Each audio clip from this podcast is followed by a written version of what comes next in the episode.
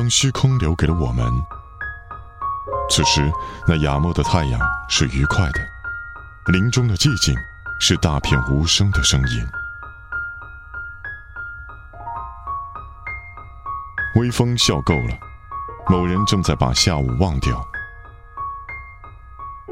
模糊的东西敲打叶簇，却不碰晃动的树枝。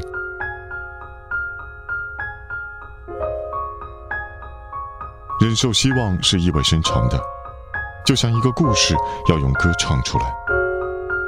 当森林陷入寂静，森林便开口说话。